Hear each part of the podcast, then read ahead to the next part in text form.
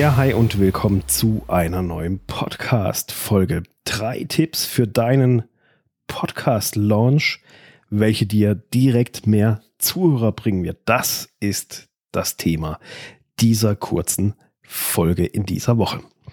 Also, wir gehen auch gleich rein. Der Podcast-Launch ist natürlich eine Riesensache und für den Podcast-Launch hast du nur eine Chance, weil du startest deinen Podcast eben nur einmal.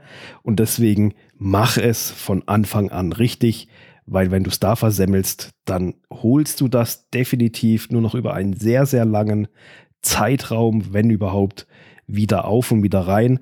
Deshalb ist der Launch so, so, so wichtig und muss so gut vorbereitet sein. Und hier möchte ich dir mal drei Tipps von zahlreichen Tipps, die es da natürlich gibt und Möglichkeiten und was man da so alles machten, achten soll, äh, möchte ich dir einfach mal drei Möglichkeiten, drei Wege, so ein bisschen was rund ums Thema Launch an die Hand geben. Das erste ist eine eigene Pop-up-Facebook-Gruppe. Pop-up-Facebook-Gruppe deswegen, weil es nicht eine normale Facebook-Gruppe ist. Du kannst natürlich auch eine normale Facebook-Gruppe da draus machen. Aber in aller Regel ganz, ganz, ganz viele Menschen, die haben äh, vorab gar keine Facebook-Gruppe und deshalb bietet es sich natürlich auch an, oh, selbst wenn du schon eine Facebook-Gruppe hast, dass du nochmal gezielt eine exklusive Pop-up-Gruppe nur für den Podcast-Launch machst.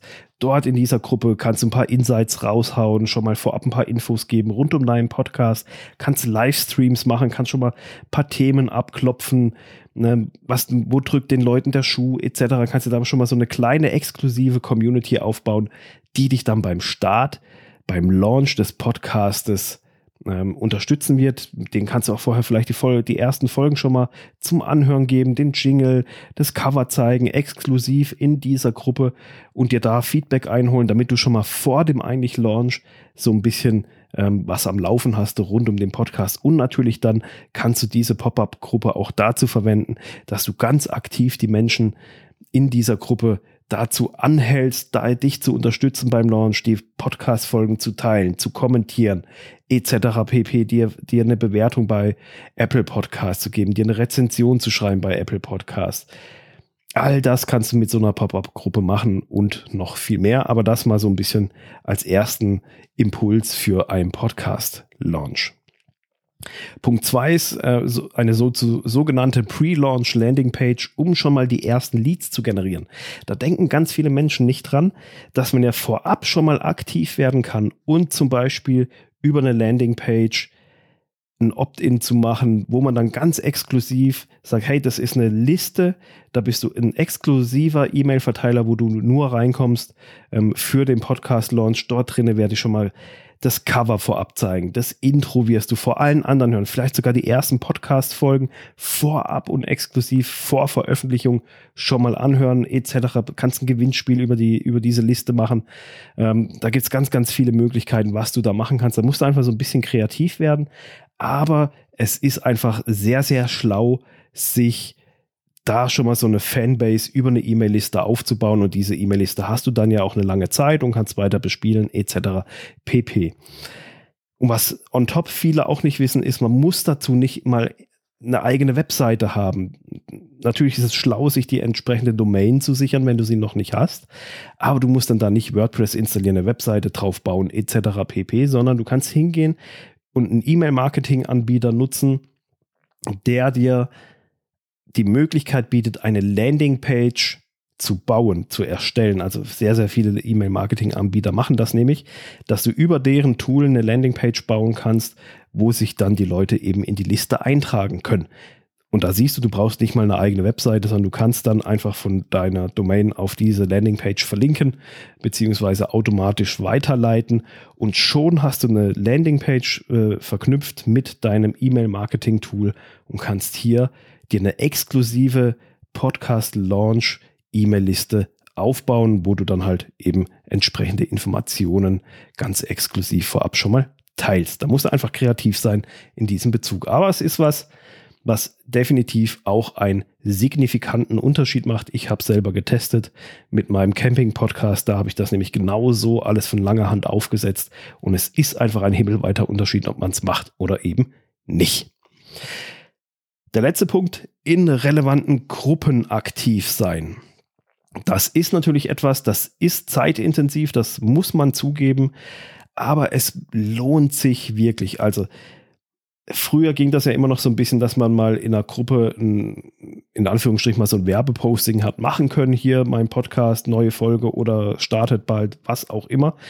Mittlerweile ist das ja so, dass das in nahezu allen Gruppen total verpönt ist, was ich auch selber durchaus verstehen kann, weil sonst würden alle möglichen Gruppen nur noch mit Werbung zugespammt werden und deswegen gehen die Admins da auch natürlich sehr restriktive dagegen vor.